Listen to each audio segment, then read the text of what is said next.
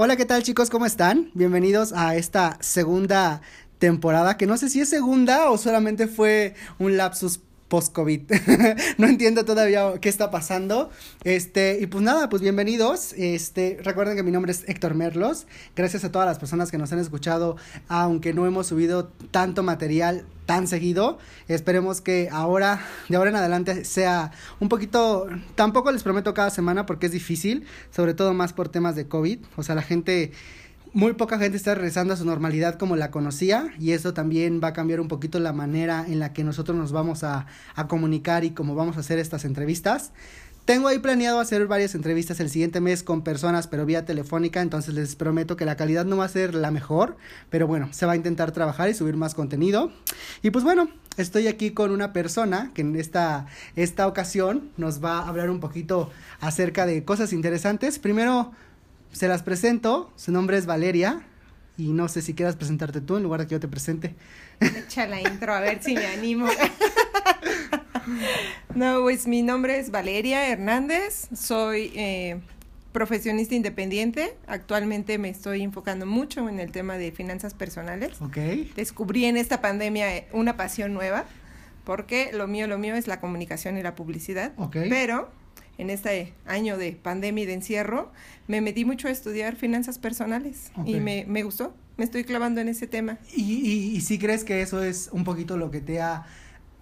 Se voy a ocupar la palabra rescatado porque muchas personas han hablado de que después de esta cuarentena han estado muy perdidas porque tenían trabajos sólidos, tenían relaciones sólidas y después de esto se encuentran como en un abismo. ¿Crees que eso te ha, te ha tenido un poquito más distraída, por llamarlo así?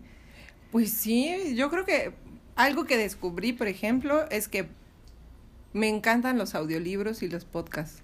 Y me, me Y entreno muchísimo. y sí, heme aquí. Ajá. Y me entreno muchísimo con eso. Entonces, como que te ayuda a mantener el contacto con otras personas. Y, y creo que ahora que hablas de contacto, creo que también es eh, mucho esta, es, es- estamos muy acostumbrados, bueno, yo hablo de mí, creo que estoy muy acostumbrado a tocar, a abrazar, y, y creo que de esa manera es en la cual estamos cambiando con esta nueva normalidad la manera en la que conectamos y en la que tocamos a la gente, porque es, la, la voz tiene algo y creo que sí puedes tocar muchísimas fibras a través de cómo te expreses, con quién te expreses, y bueno, no, no somos seres individuales y muchas veces a nuestra historia o tu historia o la de alguien más puede pues hacer clic con el que nos está escuchando. Exacto, digo, yo tengo mi gato, tengo mi esposo y puedo tocar, pero sí, me, me falta el, con o sea, yo estaba acostumbrada a conocer gente, a relacionarme con gente, al cafecito, a, sabes, ¿no? Salir, trasnochar de repente, la copita, y como que vas conociendo gente, pero ahorita con esto de, de las nuevas tecnologías y el podcast y todo esto, me gusta porque he conocido diferentes personas. Y de pronto las empiezas a seguir en Instagram y empiezas a hacer clics con esas personas y dices, wow, ahora ya tengo y a amigas cara y así. en miles de lugares donde no te lo imaginas. Antes de pandemia, tu, tu, tu manera de llevar tu vida sí era diferente. O sea, sí, sí crees que, sí crees que hoy hay un antes y un después de la pandemia. A nivel personal, a nivel personal, no laboral, sino tuyo. No, justo yo tengo más de un año trabajando independiente, antes trabajaba en oficina y creo que ese año me sirvió para prepararme para esta etapa. O sea, digamos, sí no caíste tan de golpe. No, no, porque ya venía empezando a... Mi, mi esposo, por ejemplo, tiene años trabajando desde casa, siempre ha hecho su actividad en casa, y hasta me decía, ¿no? Ya se puso de moda mi estilo de vida, de estar Claro. en casa trabajando Y todo el entonces- tiempo y, y en entonces, línea. irónicamente, él sintió que conectó con más personas en ese momento. Sí, así como que él no se le hizo difícil y yo así de, bueno, ¿y ahora? ¿Y ahora Entonces, qué sigue? eh, es como que te prepa me preparo, me preparo. Y entonces, eh, ¿dónde nació Valeria? ¿Dónde nació Valeria? Aquí, ¿Aquí? en la Ciudad de ¿En México. la Ciudad de México? Sí. ¿Y eres yo hija soy de única? aquí. No, soy el, el sanguichito, entre comillas, porque eh, mi hermana, la menor, le llevo 16 años. Ok, Entonces, en realidad, durante 15 fui la menor. ok. De dos, fuimos solo mi hermano y yo. Este, O sea, digamos que fueron dos etapas. sí, Dos etapas de. de sí, la de, Vale la chiquita, Vale la chiquita, la niña, do- donde ya sabes, el hermano según no, no, no, no le importas, no te quiere ni nada, es, Ajá. es chistoso, ¿no? Estas relaciones, pero cuando no me veía siempre andaba preguntando. ese amor, ese amor muy oculto, ¿no? Sí, y ahora de grandes no, ahora de grandes es eh, otra relación, ¿no? Porque además mi hermana pues ya, ya no es tan chiquita, ya anda entrando a los 30, a ver si no se enoja porque diga su edad. sí, ya, está, ya estamos, estamos entrando a los 30. pero ya, digamos que ya me alcanzo. Claro, ya, te alcanzó. ¿Y tú cuántos años tienes? 45 casi. 45 a casi. A una semana. A una semana. ¿Y qué estudiaste? Publicidad. Publicidad. Estudié publicidad, me dediqué mucho tiempo a trabajar en gobierno. ¿Y en dónde Todo estudiaste? El tiempo estu ya ni existe mi escuela. Periodismo y arte en radio y televisión. Ajá. De el famosísimo periodista Pérez Verduzco. Él fue el fundador, pero pues cuando heredan los negocios, la familia no siempre le pone el mismo entusiasmo. No, siempre pasa que. Y siendo una muy buena escuela, porque la verdad es que era buena escuela, pues terminó tronando. Me enteré hace dos años. No, pues es que muchas cosas, o sea, como si no, si pasas un proceso de adaptación en cuanto a la educación y después pasa a manos de, de familia, que es familia, por eso es que muchas veces vemos mal que inversionistas o que gente de negocios ceda los negocios a gente que no es de su familia, que desde la trinchera lo vemos mal, pero muchas veces están asegurando incluso el, patrimonio de, los familiares directos y uh, de arrebato o de, o de muy por encima lo vemos como, ay, qué mala onda, no se lo dejó al, a la familia, pero bueno, o sea, ahí tenemos una, una respuesta. Es que ahí tienes de dos filos, ¿no? ¿Quieres que tu negocio trascienda en la historia y perdure y se evolucione? Tienes que traer capital externo para que le invierta, lo renueve. O sembrar la semilla realmente en la familia desde que están pequeños, pequeñas, para que le amen el Armar tus herederos, porque realmente los tienes que, que, armar, literal. Y entonces, estudiaste publicidad, periodismo y publicidad. Publicidad, publicidad, licenciatura en publicidad. Y bien curioso, porque mi tema de tesis era una antitesis, decían todos mis profesores. Ajá. Porque era yo hablé del sentimentalismo como método de venta y el papel que jugaba la publicidad y yo decía, es que ese, ese instrumento que utilizan y que ahora ya se utiliza mucho más abiertamente, en ese tiempo era de, no, ¿cómo estás diciendo? O sea, claro. Estás, este, era un poco, era un poco también nos estás poniendo, nos estás dejando expuestos. Porque creo que creo, que la estrategia también era mucho de no hay que darle cara ni cuerpo a lo que pasa en una emoción. Exacto, pero sabemos que la gente hoy en día compra con emoción. Claro. Compra con emoción. El 90, el 90% de las ventas en retail son emoción. No, bueno, dices, en la pandemia la gente va a guardar su dinero porque no va a saber qué va a pasar con Mercado Libre vive agradecido y yo me incluyo. O sea, todo el mundo de compras en línea, compras en línea y se crecieron exponencialmente. Eso quiere decir que cambió la dinámica, pero no esta sensación de sentir algo de realidad. Yo les digo, es que la gente sigue comprando porque es como mi pedacito de realidad y no me lo quites, ¿no? Ya que no puedo salir, no puedo convivir con mis amistades. Es el contacto, que es el contacto directo con el exterior. Sí, lo único que me quedan son las compras. y tu historial de, de, Mercado Libre con muchas, muchas compras. Pues bueno, e, eso va un poquito. Nosotros somos La Paca, nosotros somos un programa que hablamos de ropa y hablamos de justamente los sentimientos y de todo lo que involucra la ropa. Ahora que estás hablando acerca de la publicidad, me, me, me, me suena bastante interesante saber cuál era el contexto en aquel entonces de cómo la gente se vestía, por ejemplo, para ir a la universidad. Era el clásico acartonamiento, ya sabes, los hombres siempre tienen que ir formales porque si no lo no vas a lograr la venta, o sea, lo que tú tienes es que usar traje, corbata, zapatito y las mujeres pues vestido, no sé, acá como muy muy formal. Y hoy yo te podría decir que vendes más con tu estilo, tu esencia, que con seguir estos patrones. Creo que, creo que es mucho porque conectas con la gente. Siempre todos nos hemos, eh, nos hemos sentido identificados o nos han abortado para vendernos algo y hay un porcentaje muy grande donde la gente rechaza ese tipo de servicios y es porque no conecta, con, no, no, se, no se siente en confianza. Y mucho de ello, aunque no lo creas, es la ropa yo tengo una persona muy allegada que, que, que sus, su fijación es, son los zapatos. Y entonces, si el tenis está sucio, no le compro. Mm. no, no hago negocio. Ella tiene, ella tiene un problema con él. Y oye, o sea, es ella, no, no él, no, no el entorno, no le habló mal, no, no nada. O sea, solamente ella, su fijación es que ya tiene un problema con él. Y ella es jefa y maneja gente y entonces es un factor muy común con ella que la gente y ella lo dice, o sea, yo siempre veo primero a la gente a la cara y a los zapatos. Entonces esos, esos, esos factores van, van dándonos como cierto, un cierto cambio, o sea, un cierto, un cierto hasta desliz con pues, que se te cayó la venta y como tú lo mencionabas, o sea, iban muy acartonados. Pero tú cómo ibas?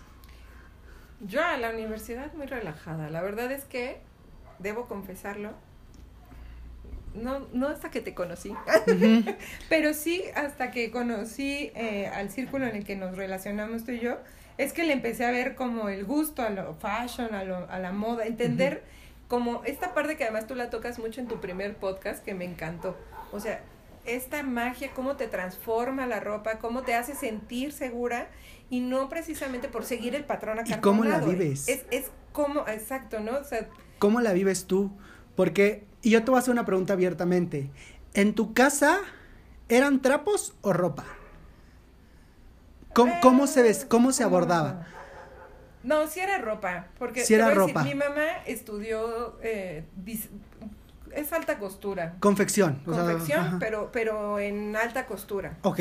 Sí, claro, se especializó. costura y digo, no lo siguió, pero eso sí me marcó mucho en la forma en la que compraba la ropa. Claro. O sea, tenía que ser ropa de buena calidad, preferible tener tres cosas guardadas en tu closet, pero buenas, que te duraran, a tener garras. Entonces, sí, sí, la ropa tenía que ser buena.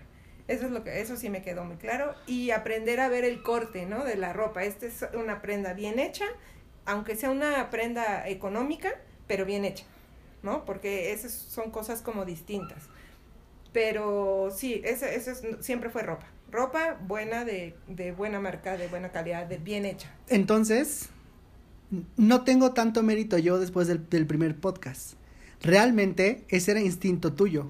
Ese era algo que ya traías en tu ADN y que a lo mejor no era en tu ADN, pero sí fue algo de, de fue algo de, de enseñanza de, de, enseñanza de, maternal, ¿sabes? O sea, porque era algo que pasaba en casa. Entonces, el, el, referente ya lo tenías y lo que pasa muchas veces es que lo tenemos y en algún momento de nuestra vida Sale. Lo, lo, primero lo, lo, lo, lo enterramos o lo tenemos como ahí participando, pero no directamente.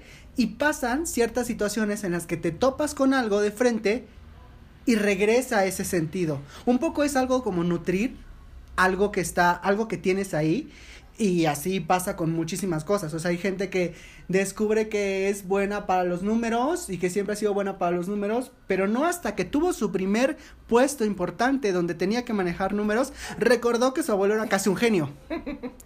Pero son cosas que pasan. Y yo creo que, por ejemplo, aquí ya había un referente importante. Entonces, no era que te importara o que no lo hablaras tanto, sino que yo creo que cuando te topaste con este círculo que mencionas, es, es como la manera en la cual respiras y vuelves a traer a colación esto que ya tenías. Fíjate, pudiera ser justo que a lo mejor en la etapa de entre adolescencia y la, y la carrera, como dices, me despegué de ese patrón maternal porque mi mamá era de todo muy femenino. O sea, mi si tú ves mis fotos de niña, toda mi ropa era muy femenina. La tobillerita con el encaje. Bueno, o sea, yo llegaba con los vestidos rotos por subirme a la avalancha. Y mi mamá se ponía así, ¡ah!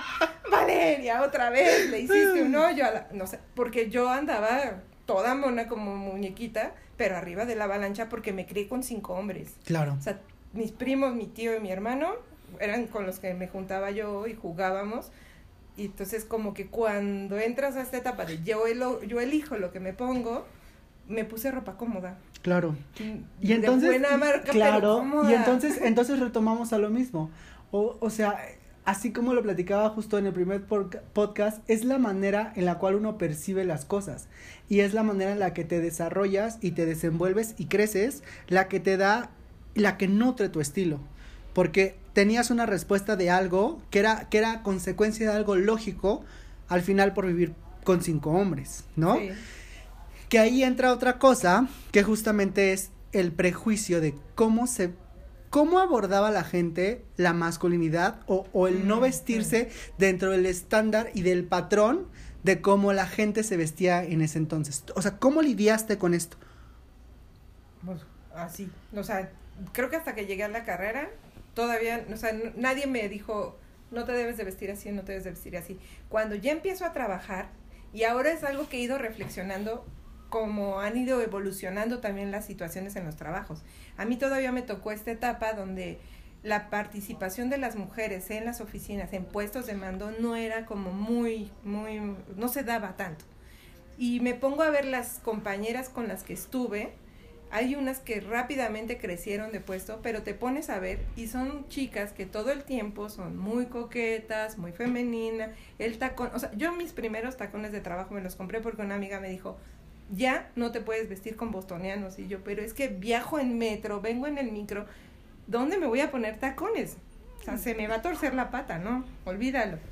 Y es importante, eso es importante porque creo que hoy cuando te subes al metro y cuando te subes al camión que va dirección a Polanco y ves a las personas con flats o con tenis vestidas con un traje sastre muy bonito y entonces las ves llegar y ves ponerse los zapatos y es, y es eso que nos falta migrar, ¿sabes? Porque si eso me dices que fue hace cuántos años. 20. 20.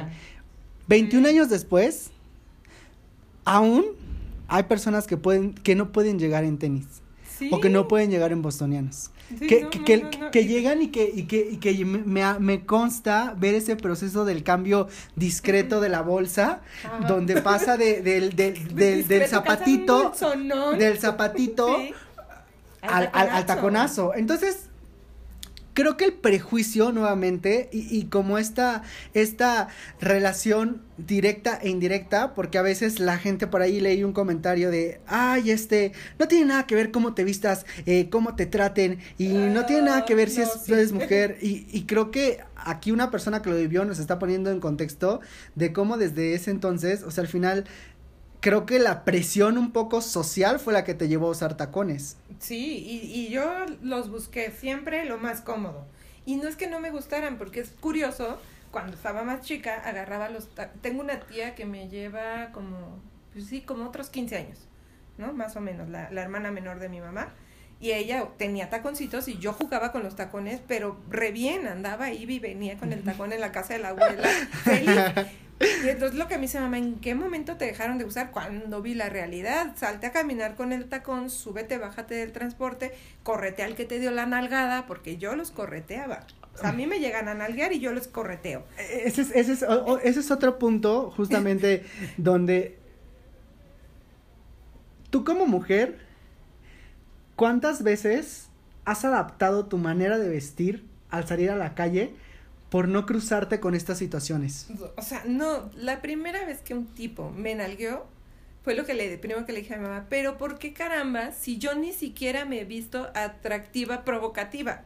Ese era mi concepto. Siguiendo tu patrón de que, er, er, er, o sea, tu vestimenta o sea, era... jeans, una playera, una chamarra, unos tenis o sea, ese era mi referente. Entonces, sí, muchas veces creo que esta vestimenta de no llamar la atención era por eso, porque a mí odiaba el acoso. O sea, que los hombres estuvieran así como, o sea, decía, vengo a trabajar, no vengo a flirtear, no vengo a otras cosas, ¿no? Entonces, creo que eso sí influía mucho. Pero te empiezas a relacionarte con otro tipo de personas y te dicen, no, es que tienes, entonces sí importa mucho cómo te vistes, porque es como te voltean a ver y dicen, ah, este, a ver, ah, mira, si eres buena para trabajar, o sea, pero siempre fui buena. Y entonces, poniendo en la mesa ese argumento, o sea, realmente es, eh, o sea, es, ese tipo de, de, de, comentarios hasta el día de hoy se hacen. Y, y, y re, digamos que no de la misma, en la misma, en el mismo nivel o en el mismo grado, pero es algo que todavía existe en las oficinas. Es algo que todavía existe, por ejemplo, en, en temas de gobierno o, o, o oficinas.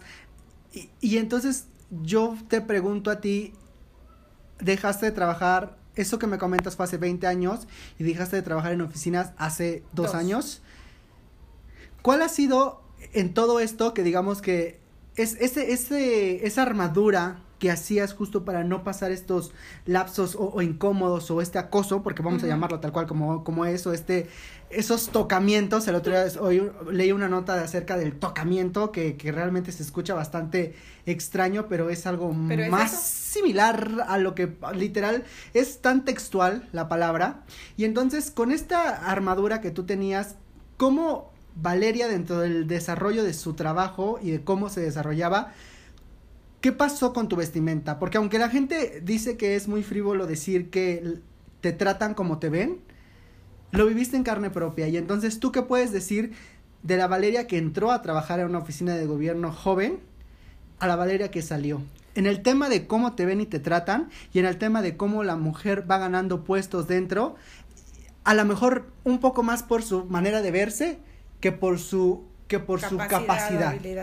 Justo, como te decía, no, eh, me tocó todavía esa parte, pero me tocó vivir la transición donde empiezan a ver estos cambios de empoderamiento de la mujer, de temas más como de protección, de derechos humanos, un buen de cosas que decía yo intuitivamente las pensaba y decía es que esto no está bien por esto, yo tengo derecho a esto, pero cambio de trabajo dentro del mismo gobierno y me empiezo a meter en temas de derechos humanos y tan es así que en el último trabajo pues trabajé en temas de mujer, ¿no? De violencia contra la mujer entonces, como que hace clic en mi cabeza de, o sea, yo me puedo vestir como yo quiera y no me debe de importar. Entonces empecé a buscar mi estilo. Y mi estilo siempre ha sido cómodo, pero ya le empecé a agarrar el gusto, pues a lo fashion. Lo que sí te puedo decir, y tú me conoces, bolsas, o sea, es así de, eh, me estorban. Me gustan chiquitas, prácticas, para traer lo que necesito a la mano. Las llaves, este, ahora el gel antibacterial. Claro. Pero lo indispensable es cerca. Y, y, uso backpacks, entonces, pero también eso empezó a cambiar, o sea, ahorita encuentras una serie de mochilas muy bonitas, muy profesionales, como para ir a la oficina, súper cómodas. Y yo decía, ¿por qué en mi época de joven? la época más pesada, sí, ¿no?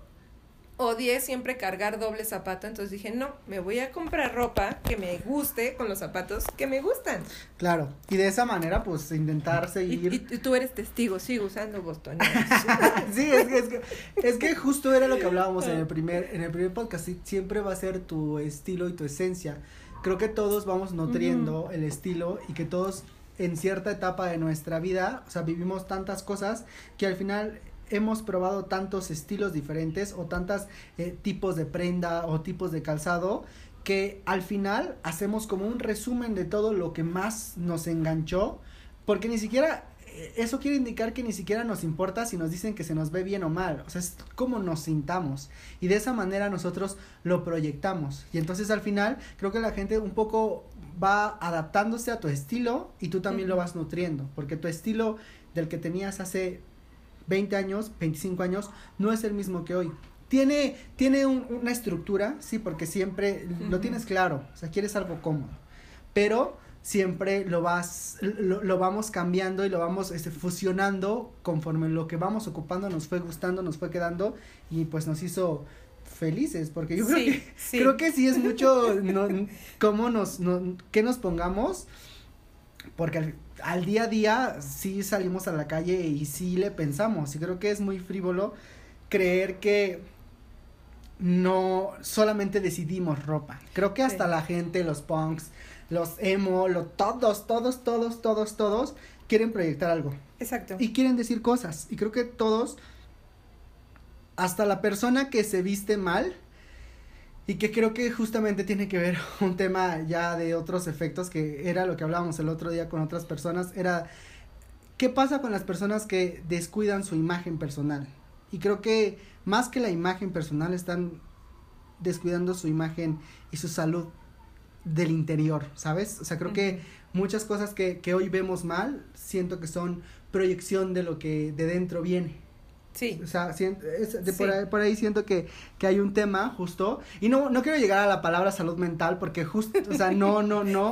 Pero ah, hoy en día sí preguntan todo mundo, ¿y todo bien en casa? ¿Y la salud mental cómo va? ¿Y cómo va? Es que te das cuenta hasta de, aquí, por ejemplo, en la pandemia donde yo vivo, no vivo con mi suegra, pero somos vecinas y de repente los primeros días me llegaba a ver vestido y me decía, ¿dónde vas? ¿Qué tienes junta? ¿Tienes una entrevista o qué? Y yo, no, pero necesito sentirme normal, ¿no? O sea, necesito algo de estabilidad en mi vida y si no me pongo mi ropa y ando como la mayoría de las personas en leggings, pants, al rato no le quiero decir los kilos que voy a tener de más. Y, y, y he pasado por un proceso de tratar de cuidar mi peso por salud. Claro. Entonces viene este tema, ¿no? De hasta dónde dices me relajo y hasta dónde dices la verdad es que estoy tan deprimida por esta situación que está pasando que me la paso comiendo, que, que, tengo ansiedad y no aprendo a canalizar esto. Entonces yo le decía a mi suegra, no, yo me sigo poniendo mi ropa, uno para ver que sí me queda.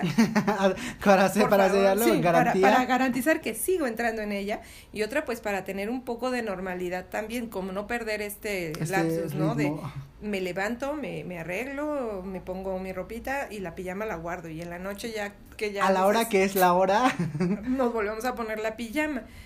Porque si no, te digo, vas per o sea, ya llegaba un día que era, es lunes, es viernes. como es- todos, sí, como todos. Entonces es como también ir buscando esta coherencia, no perder el, el hilo. Y, y ya que buscaste, bueno, tu estilo, que ahora hablaste de cómo buscar tu estilo, ¿tú cómo consideras que la imagen corporativa de la mujer se modificó en, hablando en el tema de oficina, de cuando tú entraste a trabajar a cuando saliste? Hablando de la imagen en cuanto a puestos, secretarios, hablando de todos los niveles, ¿cómo crees que la imagen de las personas en cuanto a su vestimenta cambió?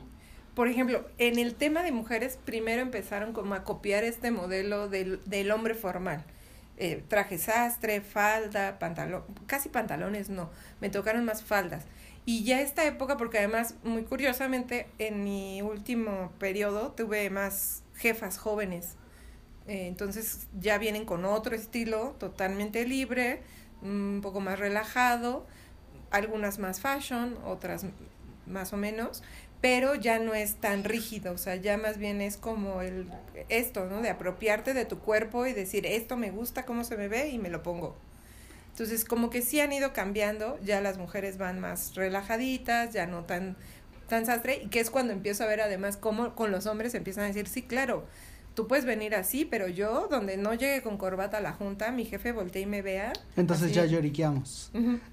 Porque Entonces, realmente, ahora, ajá. ahora vienen ustedes a decir, o sea, por ejemplo, ahora ya me ha tocado ver hombres que se sacan el zapato de vestir y se ponen sus tenis para regresarse a casa.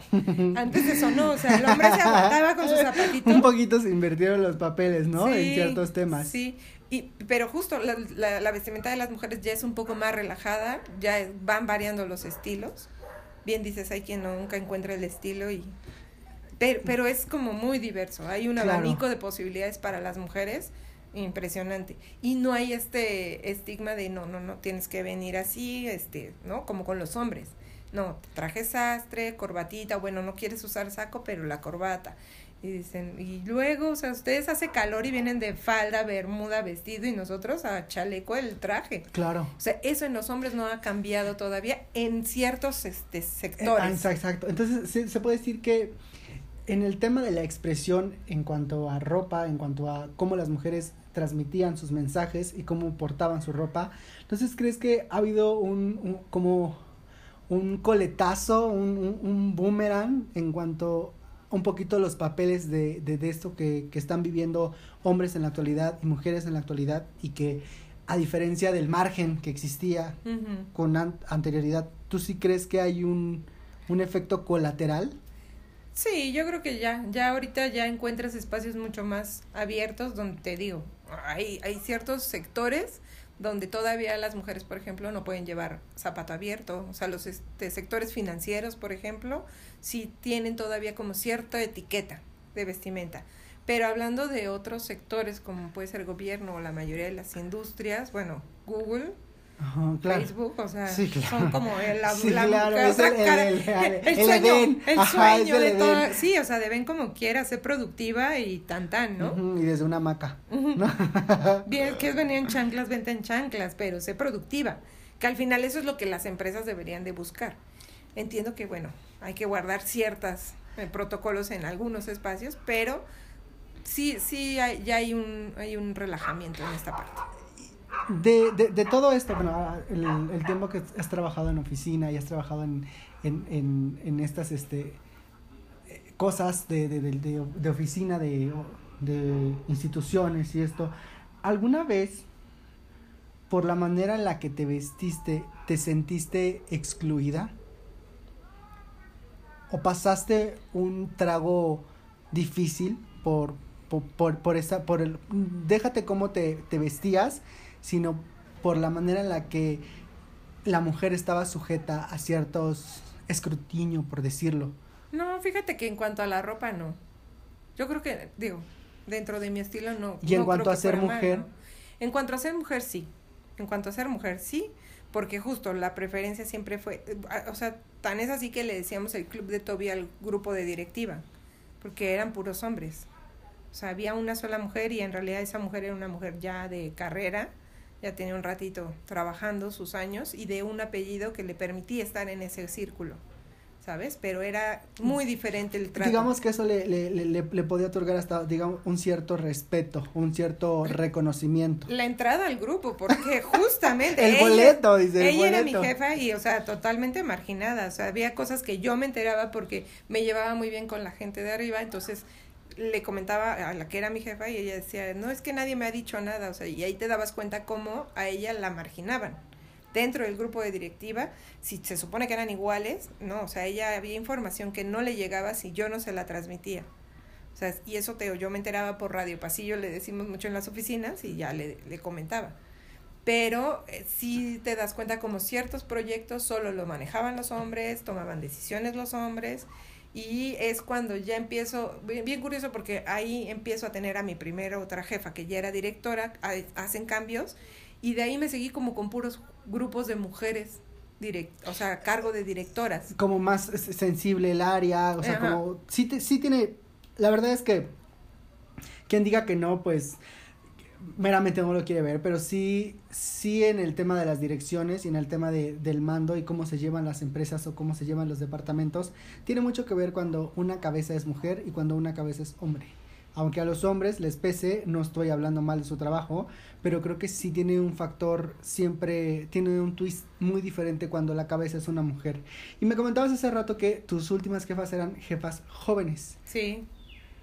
Viviste ese proceso y entonces de eso tú qué aprendiste de las dos situaciones, de la situación en la que había alguien que por apellido y nombre tenía el boleto para entrar a ese club de Toby y que tú veías desde el otro lado cómo había cierta información que se ocultaba y después a, a, la jefa joven a la que tiene otro otro digamos que otro semblante o que trae otra otra manera de trabajar y en un tiempo muy diferente. Y esos esos dos procesos tú cómo qué rescatas de cada uno o qué o qué o qué, qué fue lo que tú entendiste o aprendiste de, de esas dos situaciones pues por ejemplo de las de la primera etapa justamente no como que me tocó aprender aprender, aprender, aprender, porque además era cuando yo estaba recién salida de la carrera y como que vas haciendo los pininos y te, te absorbes toda la experiencia que estas mujeres traían, porque pese al apellido, dice, o sea, tú tienes, así lo decía ella, ¿no? O sea, esta bola de cabrones no sueltan. Entonces, si tú no estás ahí presente y si tú no estás ahí macheteándole y si tú no estás abusada, te comen el mandado. Y, y, y ella era muy de decir, y yo no me voy a dejar y si me quieren quitar de aquí, que no sea por mi trabajo, ¿no? O sea, que, que, a ver que busquen una excusa. Entonces nunca les daba el pie, pero esa parte me tocó verla, ¿no? De estar cuidando todo el tiempo lo que te costó llegar. Y por el otro lado, pues ya incluso cuando cambio de dirección, la titular es mujer, que siempre me han tocado trabajar con hombres titulares de unidad, entonces esa ya es mujer. Eh, la mayoría de las directoras son directoras, o sea, hay como cuatro, o sea, de seis eh, puestos, dos eran hombres y las demás eran mujeres, pero porque además los programas que llevábamos estaban enfocados a la mujer. Entonces, quizás por eso se abrió el espacio, la verdad no lo sé. Pero además la mujer que estaba en como titular es una mujer sumamente respetable, de un carácter muy imponente, muy inteligentes, y, y, eso es lo que empecé a ver, ¿no? Y, y, la que era mi jefa, pues era una chava, o sea, que le llevo 10 años tal vez, no menos no, sí, como 10, tal vez, tal vez 10 años le llevo. Es, o sea, muy movidas, con una apertura muy diferente. Ya, ya no traen este estigma de la oficina y el la hora nalga. Es saber, ¿quieres salirte por el café?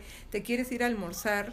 Vete a almorzar, pero te pedí el trabajo a la una y a la una lo quiero, no a la una cinco, no a la una diez, ¿no? Y no me des pretextos. Eh, como otra dinámica de trabajo. Se puede decir que cambió de un régimen a un sistema más smart. Y creo que de esa manera también eh, entendemos el tema de la ropa en cuanto a cómo proyectamos en, en, temas de oficina y sobre todo cuando trabajas en gobierno, la manera de vestirte. Creo que se vuelven, estamos en un proceso como más smart donde se permiten estas ciertas cosas o, o, o da estas nuevas no reglas, porque tampoco es como que haya un catálogo donde te diga, a ver, aquí tal y tal, y solo te puedes ir a tomar el café al Starbucks y no puedes ir al Lips. No, sino que es este, este, nuevo, nuevo método de, de, involucrarte con las personas y sobre, sobre todo de, de tener mujeres a la cabeza. Y junto con pegado siempre va a venir la manera en la de cómo se visten y cómo se desenvuelven. Y creo que siendo mujer es, es, es importante porque tú nunca sabes quién te vaya a ver o con quién estés trabajando y que el día de mañana pueda nutrir su esencia, su estilo, su forma de trabajar y muchísimas cosas más. Eh, o sea, siendo referente más cuando trabajas con temas de mujeres.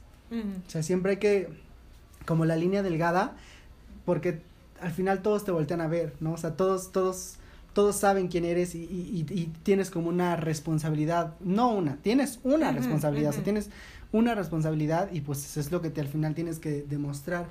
Y entonces ya cuando estabas e, en, esos temas, al final, digamos, eh, tú, ¿qué, qué, qué, qué era lo que desarrollabas? ¿A qué te dedicabas dentro de...? Acá yo llevaba todo el tema de campañas y por ejemplo ahí ese es un tema muy curioso porque yo veía toda la parte de producción de los, de los comerciales. Y cuando te enfrentas con las agencias que vienen con una clásica, ¿no? Un, lenguaje clásico de comunicación y te presentan los prototipos de cómo va a ser la mujer, el hombre, cómo los van a vestir, etcétera, etcétera, y les empieza a decir, no, no le puedes poner que se le vean los pechos porque no me interesa que se le vean los pechos para comunicar X cosa, les provoca un cortocircuito. Sí, o sea, les provoca un cortocircuito. Lo, saca, lo sacas de, de su medio convencional, por llamarlo así, o del proceso convencional que ellos tienen para vender. Porque desafortunadamente muchas de las cosas en cuanto a comerciales, publicidad y todo, siempre se ha sexualizado. Y, y, y seamos honestos, tú venías de algo de publicidad y estudiaste publicidad y no lo aprendiste así. Entonces también hay una manera de cómo percibían a la mujer y cómo hoy la querían mostrar y entonces también era uno era la institución lo que hacías y lo y, y la manera de tu de tu el comparativo que tú hacías de cuando estudiaste publicidad y cuando llegaba el cliente no e, ese fue siempre mi tema en la escuela que yo le, o sea, ya, porque tengo que yo ya venía revolucionada. Sí, un, ¿cómo era, cómo, cómo, te decían que era un qué? Una antitesis, de, antitesis de, de tu carrera. No, es que eso es una antítesis. Y yo, no, o sea, es que en realidad nos, nos basamos en los sentimientos, en lo que provoca.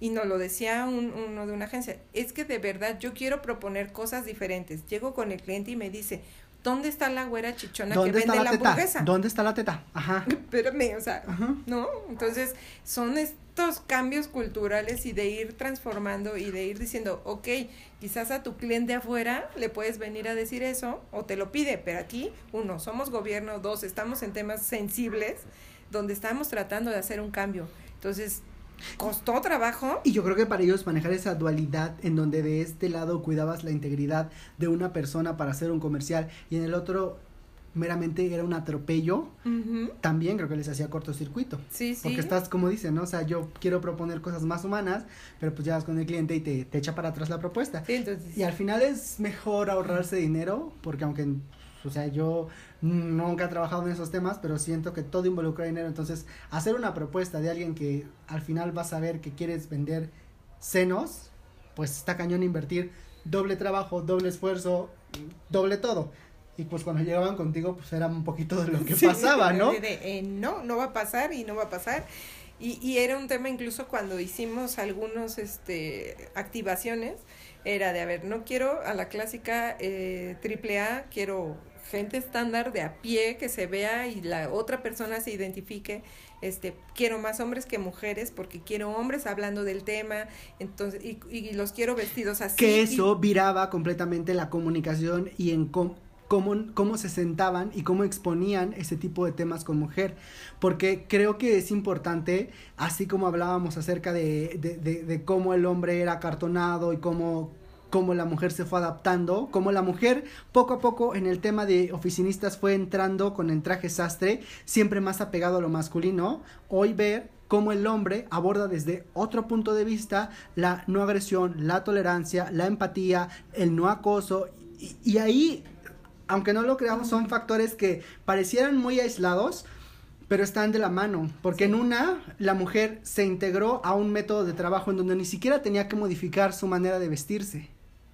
Y hoy es diferente, o sea, hoy ocupamos hombres para justo llegar a los hombres y hacer un poco de conciencia de que también de que también puedes conocer y que también puedes hablar acerca de muchas cosas que pues que la mujer hoy en día está pasando. O sea, creo que hablar de esos temas es bien complicado porque muchas veces en la radio o en la tele o en los medios impresos hemos escuchado que, que la gente se queja o, en redes sociales que dice, pues es que cómo iba vestida. Por eso la mataron, pues por eso las violan. ¿No? Es que también llevaba minifalda. Pues déjame decirte que en el último espacio donde trabajé justo había unas de las chicas jóvenes que a propósito usaban las faldas cortas porque era como una forma de comunicar esto de yo me puedo vestir así, tú no tienes derecho agredirme. No porque me vista así, te doy puerta a ti a, a, a, atropellarme o acosarme o, a opinar sobre cómo me visto. Y pues si era como carne de cañón. O sea, realmente si era como carne de cañón. Y es como esto que dices, ¿no? ¿Cuántas veces modificas tu vestimenta porque dices, ah, hoy me toca ir a junta en tal lado, me voy en metro, ah, no, entonces hoy me voy de pantalón. Y creemos que es un tema frívolo y creemos que es un tema muy alejado pero sí, yo considero que muchas mujeres hoy, al salir a la calle, todos los días, un poquito distorsionan el mensaje que quieren dar.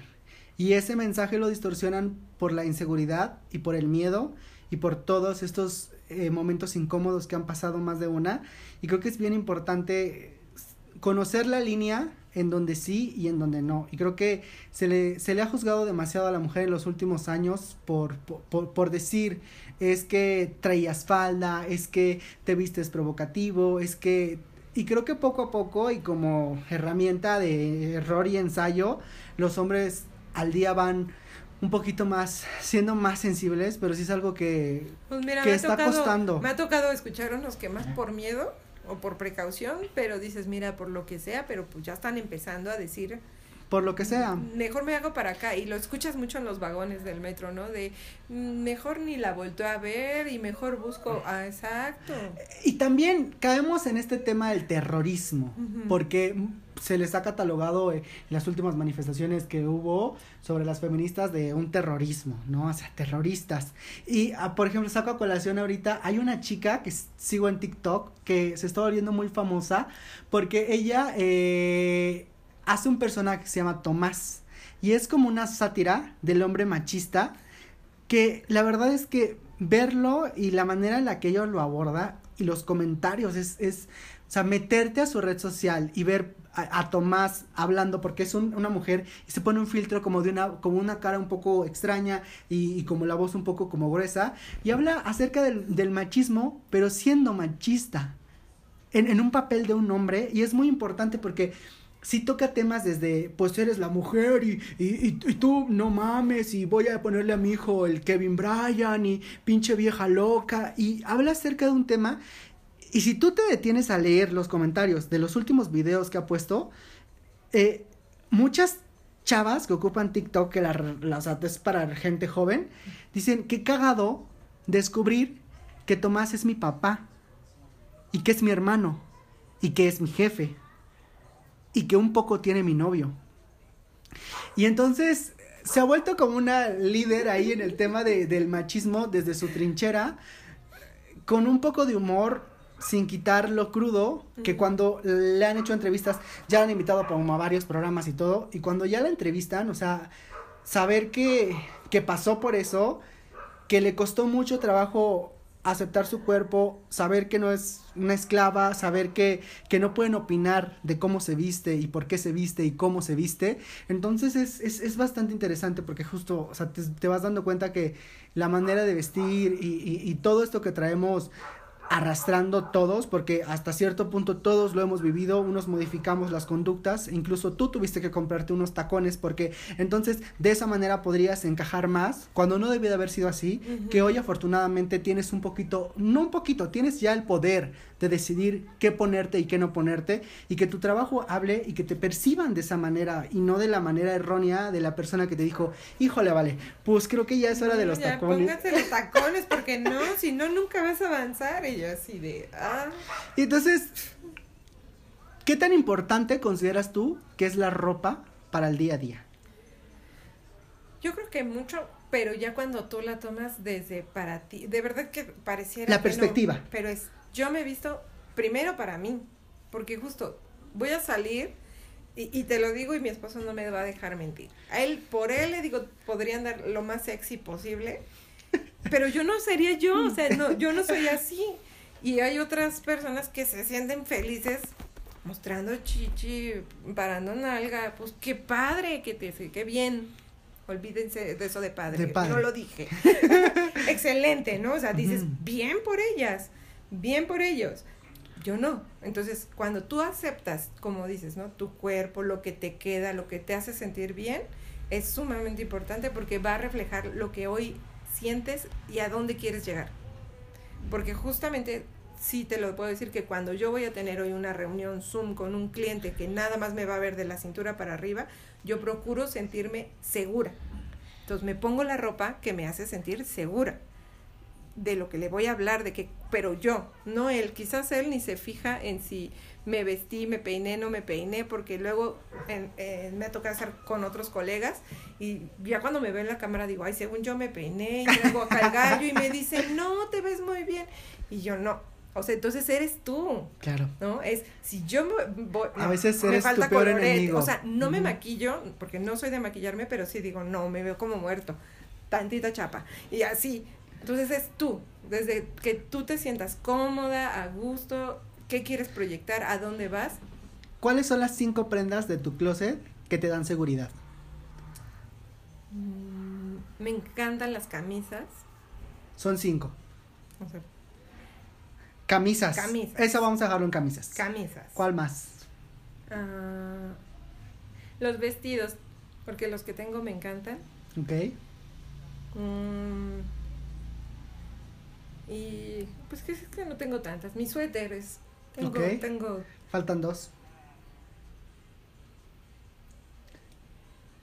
mm, mm, mm, mis botines Ok. y ¿Qué más? los chones cómodos. Los chones cómodos. Perfecto. Los chones cómodos porque Y de las prendas que, que, que siempre eh, soy fiel y bueno, parte de lo que has oído y todo, creo que la ropa cuenta historias y entonces, en base de eso, ¿cuál es la prenda de tu closet que cuenta una historia? Y ver si nos la puedes contar.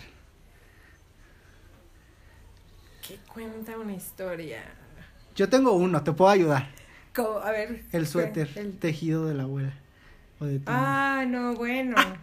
No, ese no lo suelto, ni se irá. ¿Y ese suéter qué? Yo, yo llevé en la secundaria, Ajá. estaba en el taller de bordados y tejidos, porque no alcancé cocina. Entonces, bueno, me sentaba en el club de la araña, que sí le decíamos, y teníamos una amiga que tejía rapidísimo. Y una, pero ella siempre hablaba y tejía, hablaba y tejía, y las otras, bueno, para nada. Entonces, eh, nunca terminé los trabajos. nunca. Había una revista donde encontré un suéter es, así exquisito de mangas. eh, era la época de flans. Ok. Entonces eran las cosas como abultadas, como muy grandes.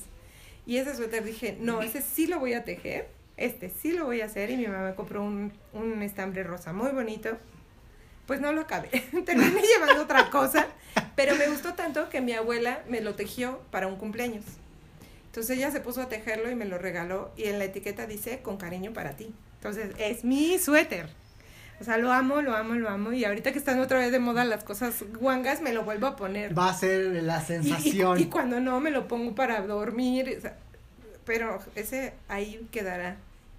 Para- Media la muerte. para con la- él, porque no lo voy a heredar a nadie. Y si tú tuvieras que escoger con quedarte con una prenda que, que, que se te haga cómoda y que te guste y que, y que realmente te acompañe en el día a día, no estoy hablando de tu closet, sino cuáles son el tipo de, de, de- de prendas que, que a ti te gustan.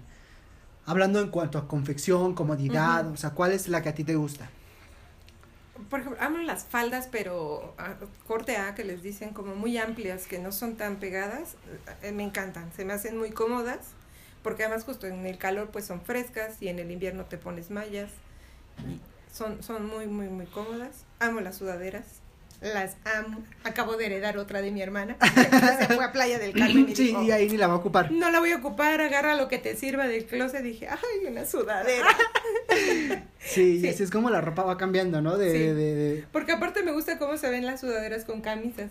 No sé. Se ve muy Me lindo, encantan, sí, el, el, el estilo, y justamente es la manera como, como el, el estilo de, de- de llevarlo, ¿no? O sea, como de Sí. modificarlo y como, como vamos nutriendo y vamos descubriendo siempre algo que nos gusta y, y lo vamos hasta donde podamos pellizcar, lo Sí. vamos trayendo Sí, a colación y nos lo vamos poniendo todos los días.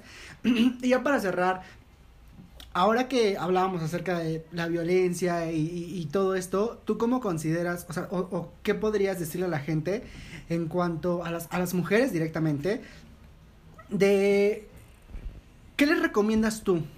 ¿Modificar la manera en la que se visten en algún momento como lo hiciste tú? Está un poquito eh, este armazón que muchas veces por inseguridad tienen que hacer en lugar de ponerse pues lo que les gusta o, o, o, o hacer lo que hicieron tus últimas compañeras y, y, y ponerte la falda y salirte y decir, oye, el hecho de que me ponga falda no quiere indicar que sea para ti. Tú, tú como mujer, en tu postura y en lo que has vivido, porque ya viviste los dos, Ujú, uno ujú. casi, casi, los dos han sido muy pegados a ti, los has Sí. visto de frente y has sido espectadora, y como mujer, ¿tú qué les recomiendas? De- o sea, desde tu punto de vista. Desde mi punto de vista, más que a quien se viste, somos a quienes acompañamos, ¿sabes? Porque justamente, estadísticamente, nos movemos más mujeres en transporte público que hombres. La mayoría de los hombres se mueven en vehículos privados. Entonces, si tú te pones a analizar la estadística, entonces somos más mujeres en el transporte público. Si empezamos nosotras por no juzgar a la otra, o sea, porque lo hacemos. Las mujeres, por eso es esto mucho de decir, no hay que ser sororaria con la otra. De si trae falda y trae escote, no voltees y digas, mira esta zorra, o sea, no. O sea, es, yo soy de las personas que me gusta disfrutar la belleza incluso en otras personas, ¿no? Sea hombre, sea mujer. Decir, mira qué bien se le ve esa falda, qué bien le queda a esa persona ese escote. Yo no me lo pondría porque a mí no me gusta, no siento que va conmigo, pero qué bien se le ve esa persona. O sea, no está mal reconocer que a la otra pueda ir por la vida como quiera, ¿no? O sea, si no te está agrediendo, si no está invadiendo tu espacio, tú por qué tienes que invadir con basura, ¿no? Entonces, si, si tú en lugar de hacer eso, yo hago esto, veo alrededor, cuando veo a una chica muy bonita, sexy, atractiva, la verdad, sí, ya, mi radar es hacia las miradas de los hombres y así de aguas, ¿eh? Porque no está sola. No está sola. Y de esta y, manera- y me he dado cuenta cómo esa reacción genera en otras mujeres la misma reacción, porque como, Como que nos vemos, nos vemos y ya es así. Entonces, sí es de abusados, ¿eh? Porque no vienen sola. Y, y esa, es, esa es la forma en la que realmente ellos dicen, es cierto, no están solas. Hay cinco mujeres más que donde yo le intente hacer algo a ella, no me van a dejar. ¿No? Entonces es la manera de cuidarnos unas a otras. Entonces no es modificar el look de todos los días, sino es dejar de ser tan severas. Y creo que eso era justo lo que platicábamos fuera del podcast eh, hace un rato con un tema que traemos eh, eh, a, la, a la mesa. Es qué feo siempre ha sido que el, el- el peor enemigo de la mujer sea ella sea misma. ella misma. Sí. ¿Tú, tú, ¿Tú qué vas de eso? O sea, tú como, como mujer nunca has llegado y te has dicho, estás mal, eh, la chichi está... eh, y todo lo que voy a, a citar, estoy citando cosas que han dicho amigas, ¿eh? O sea, no es algo que yo me haya inventado. Sí. De que tengo una chichi virola, tengo una chichi más grande que otra, estoy plana, no tengo cadera, eh, estoy en Arizona, eh, se me marca el gordo. ¿Cómo lidias con eso? trabajando lo que no me gusta. O sea, por ejemplo, ¿qué te digo? O sea, te decía yo, vengo de un proceso de cuidar mi cuerpo por salud y cuando llegué a un peso que dije, wow, mira, qué bien me siento, qué bien me gusta. Ahorita ya no, ya no puedo ir para atrás, ¿sabes? Pero es por mí. Justo yo puedo pararme y decir, "Ah, estoy gorda y mi marido decirme, pero estás gorda y buena y yo decirle, sí, pero si no dejo de estar Pero gorda. ya no me gusta. Pero estoy gorda y no me gusta. Y no me gusta y no me gusta porque ya no me, me queda la ropa que me gusta como se me ve. O sea, ¿sabes? Es cuando empiezo a decir, "Mm, esto ya no me está gustando, pero no con pararme y decir, hoy no estoy bonita. Yo siempre me decían, es que tienes una cara muy bonita. Y yo no, lo que pasa es que mis ojos, mi nariz y mi boca hacen como buena armonía, ¿sabes? O sea, no me considero bonita. Hacen armonía y no, o sea, no estoy tan mal. Claro. Pero así que digas tú, no, no, estoy fea, estoy... no, ninguna de las dos, ni decir, no soy la más bella de las bellas, ni... No, nunca he lidiado con eso. Pues bueno. Dirían que porque es mi privilegio de blanca. Ándale. Muchos. Eso, eso me han dicho. Eso me han dicho. Sí, claro, porque tú eres blanca. Y yo. Bueno, ahí sí que te pues digo. Sí, es que también esos ya son otros temas. Así como la salud mental. El tema del el, el, el, arancel por ser blanco o, o negro de color o moreno yo, como yo. dado por ser morenita. Que, que, que, eso de alguna manera luego lo, lo, luego estoy pensando de qué manera aterrizarlo para, para otra entrega para la gente que nos escucha. Y pues bueno, muchísimas gracias, Vale, por, por esta hora. Ay, no. Encantada de que me hayas incluido. por esta hora. Pues bueno, chicos, muchísimas gracias por escucharnos. Recuerden que si tienen algún comentario, con mucho gusto lo pueden dejar ahí en, en, el tema de Spotify. No hay ningún problema, pueden hacer sus comentarios. Vamos a hacer otras entregas. Muchísimas gracias, Vale, por, por, recibirnos aquí en tu casa. y este, y bueno, chicos, pues recuerden que mi nombre es Héctor Merlos. Gracias por escucharlos, escucharnos y a, los dos y sobre todo por seguir el podcast. Eh, nos vemos en la siguiente entrega del podcast, que no les digo día para que no se me molesten, pero espero que lo disfruten. Adiós.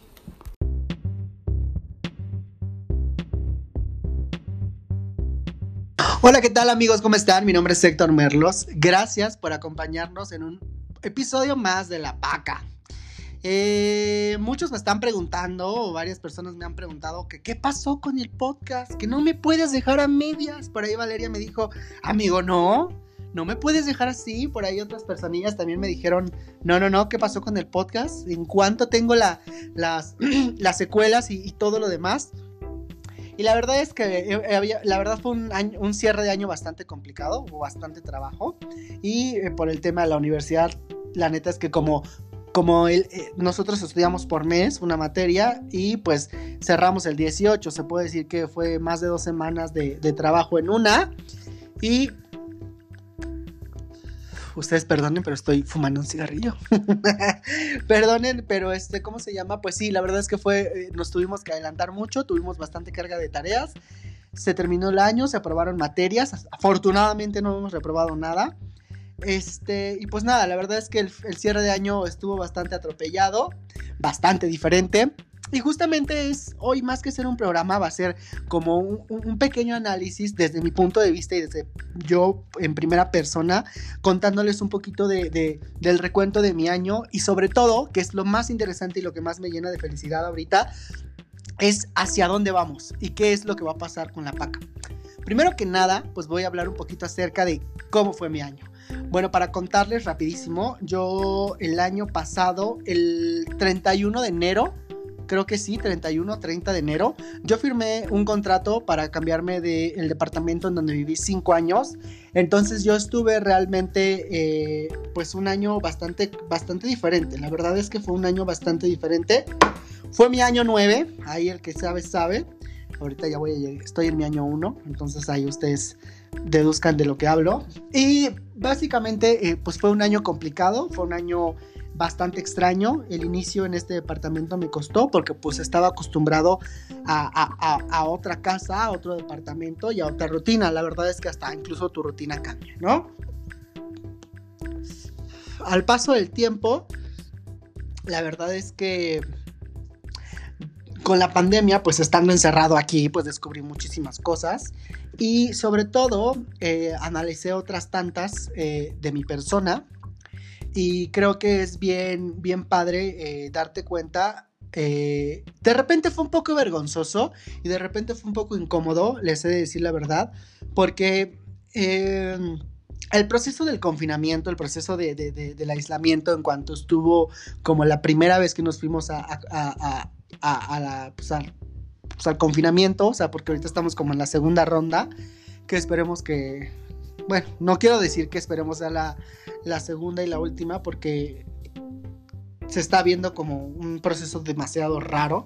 Este, pero bueno, yo, por ejemplo, en, la primera vez en marzo, finales de marzo, inicios de abril, que nos fuimos completamente a, cuarentena, realmente fue complicado al inicio porque pues todos decían, no, es que tal, tal y tal. Pero realmente como fue avanzando la cuarentena y como fueron avanzando los días, yo me di cuenta que fue de las mejores cosas que pudo haber pasado para mí y para mi persona. Les voy a contar por qué, ¿va? Obviamente esto a mí sé la responsabilidad que, conlleva porque, porque no lo puedes expresar deliberadamente, eh, un poquito me lo guardé para mí, pero realmente a mí la pandemia me cayó muy bien, me siento bastante bien. Eh, en el tema psicológico y esas cosas, la verdad es que me la pasé bastante, bastante bien. Eh, estoy a punto de cumplir en unos veintitantos días 30 años y una amiga me cuestionaba acerca de de la crisis de los 30, ¿no? De, de, de, esto que, que, va y que viene. Y la verdad es que no, o sea, la verdad es que me siento bastante bien. Y creo que la cuarentena más que nada me sirvió para darme tiempo para mí. Sí estuvimos trabajando un poco desde casa, pero pues realmente no es lo mismo como, como, como presentarte en una tienda. Yo trabajo para el, el, sector del, del, retail, entonces pues todo o la mayor parte de mis funciones eh, son presenciales. Eh, me mantuve en casa, me mantuve en causa, diría Paulina Rubio. Y este, la verdad es que todo muy bien, todo, todo, todo en paz. Y, cuando salimos la primera vez que, reactivamos este, todas las actividades o la mayor parte de las actividades con todos los protocolos de sana distancia, eh, oía este comentario y la verdad es que ahí fue donde me empecé a sentir mal, ¿saben? Porque yo oía historias de terror, oía historias de muerte, oía historias de depresión de ansiedad y de muchísimas cosas, ¿no? Y la verdad es que cuando me preguntaban a mí, yo no daba mi punto de opinión al 100%, un poco por pena y un poco como por respetar el hecho de que a los demás les había ido mal, pero hoy me quiero sincerar con ustedes y quiero contarles que para mí la pandemia fue lo mejor que me pudo haber pasado, porque hubo muchas cosas en mí en las cuales descubrí. Eh, sí siento que tengo ahí un tema con la resiliencia, pero, pero más que eso, también me pude detener un poco a valorar ciertas cosas y a darme cuenta realmente qué es lo que quiero, ¿no? Sí, la cuarentena me ayudó por esa parte, el, estar como lejos y el estar en mi misma casa y digo, afortunadamente lo compartí con, con mi amiga slash Rumi Ingrid, que luego la tendremos por aquí. La verdad es que el problema con ella es que no habla y pues para el podcast pues eso no funciona, ¿verdad? Pero seguramente la tendré aquí para que les contemos nuestras aventuras de cuarentena. Recuerdo así rápidamente, les doy una, una actualizada pues estábamos encerrados ella y yo y dije, pues güey, vístete bien perra y ponte acá y ponte allá y ta, ta tal y ta, ta tal y te voy a hacer unas fotos. Y bueno, le hice unas fotos y ahí quedaron las fotos de la cuarentena muy bien y pues ahí estuvimos un buen rato con las fotos y digo, buscábamos maneras de, de entretenernos porque pues la verdad es que hubo un tiempo en el cual no hicimos absolutamente nada porque no había trabajo que hacer como tal.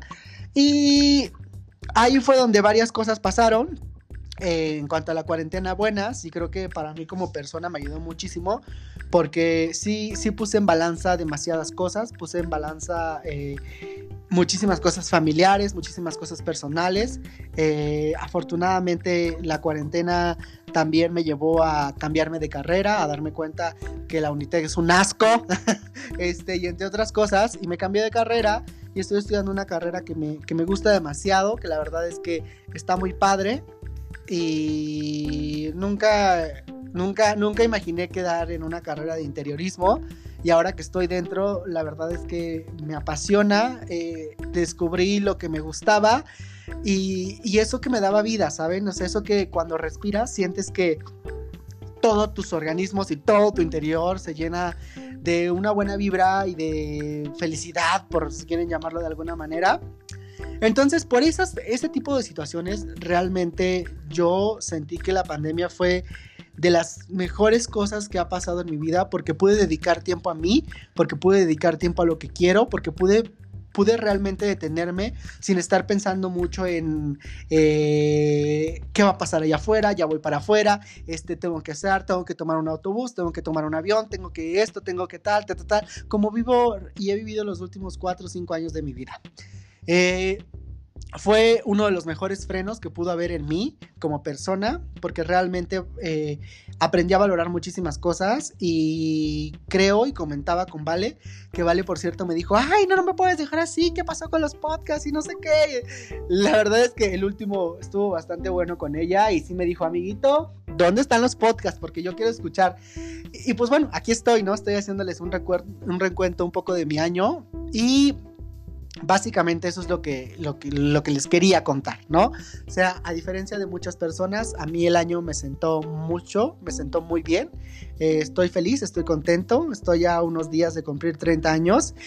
Y por ahí alguien también me decía la crisis de los 30. No siento que tenga una crisis de los 30 porque hasta el día de hoy he hecho muchas cosas como persona y me he quedado eh, con las ganas de muy pocas y tan es, tan palpable que estoy con un micrófono en, la, en el comedor del departamento y estoy grabando con ustedes y estoy contándoles esto que, más que un, trabajo o un proyecto, sí es un proyecto, pero es más eh, algo, algo que sana, algo que cura, algo que, me ayuda y que es una bitácora de anécdotas y, de personas que quiero y estimo y que voy a estar invitando y justamente para allá ahorita vamos a ir.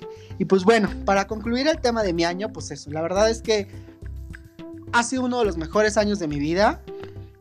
Puse en balanza muchísimas cosas. Extrañé a las personas que tenía que extrañar. Eliminé a las personas que tenía que eliminar.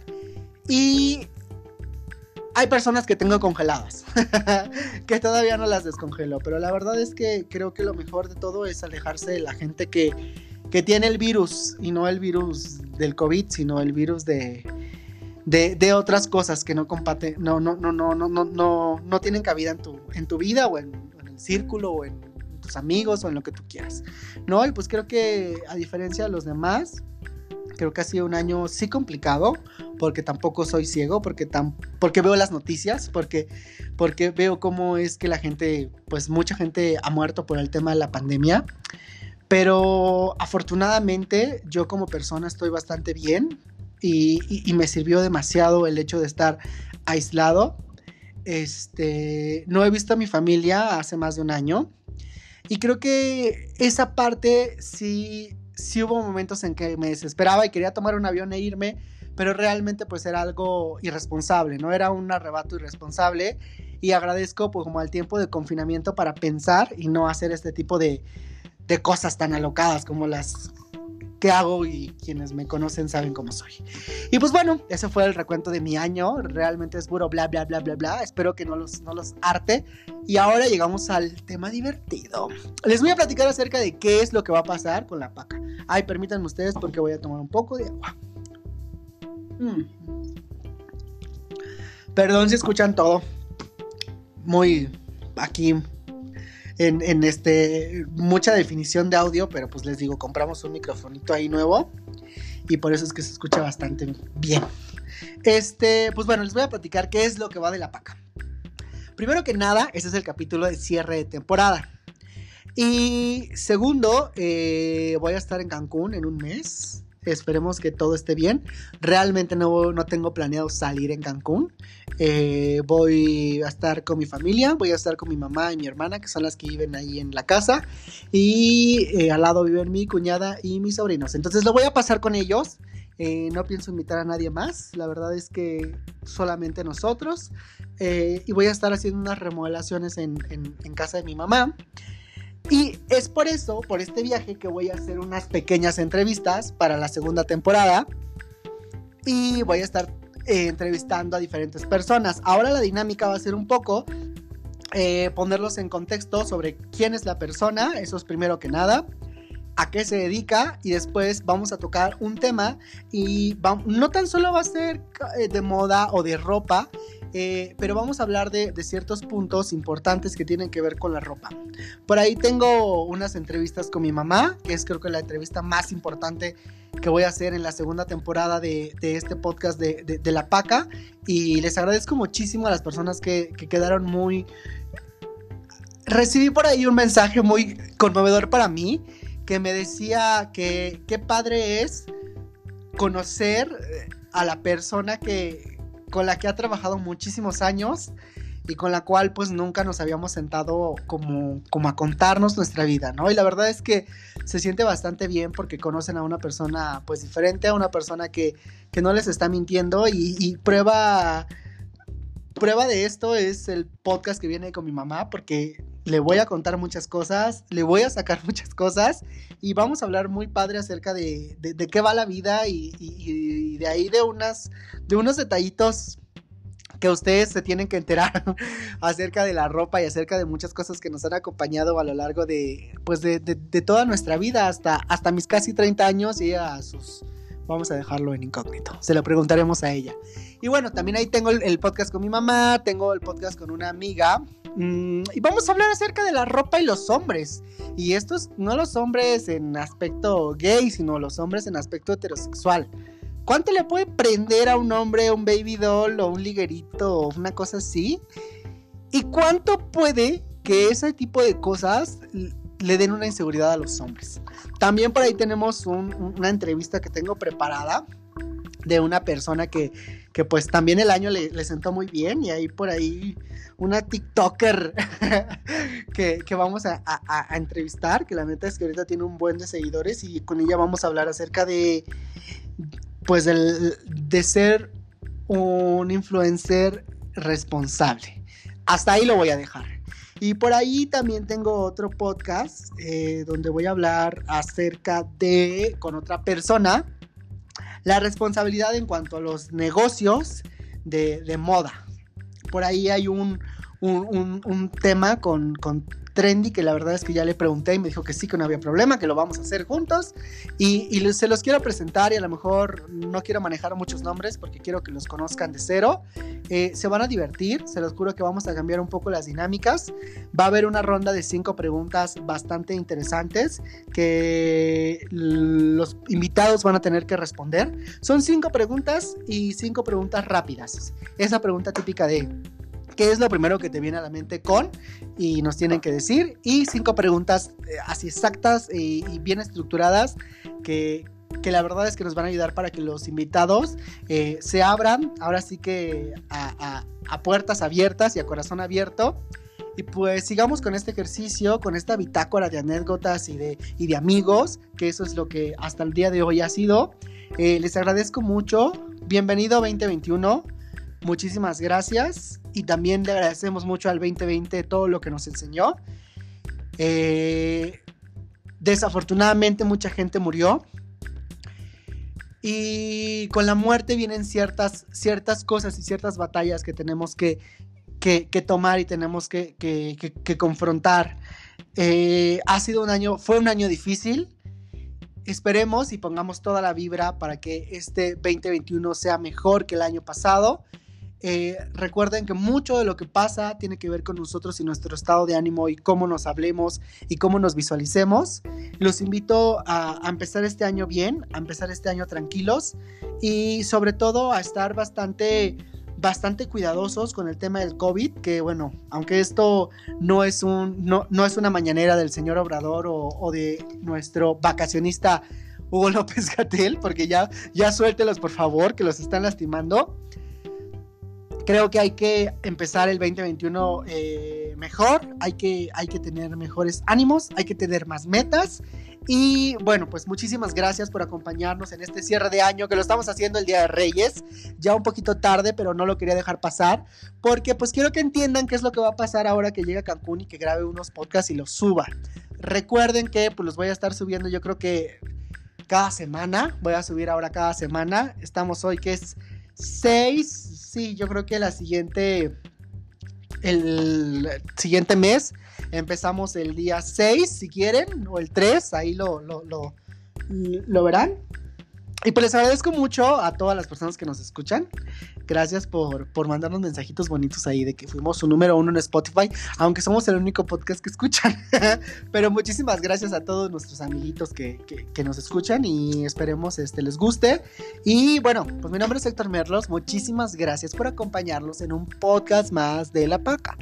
Eh, y digo acompañarnos porque, bueno, al final hemos sido bastantes los que hemos estado, bueno, cuatro, cinco personas, los que hemos estado, los invitados de, esta primera temporada. Les agradezco mucho sus buenos comentarios, les agradezco mucho también a las personas que, que a Bernardo, a Valeria, a Yasari, que, estuvieron aquí con nosotros. Este, se los agradezco demasiado y gracias a la gente que también nos ha escuchado. Eh, pues nada, nos vemos en la próxima temporada, febrero 6, hasta el momento. Eh, mi nombre es Héctor Merlos, gracias por escucharnos y recuerden que este año nos tiene que ir mejor. Y si no nos va mejor, de menos vamos a sonreír. Gracias.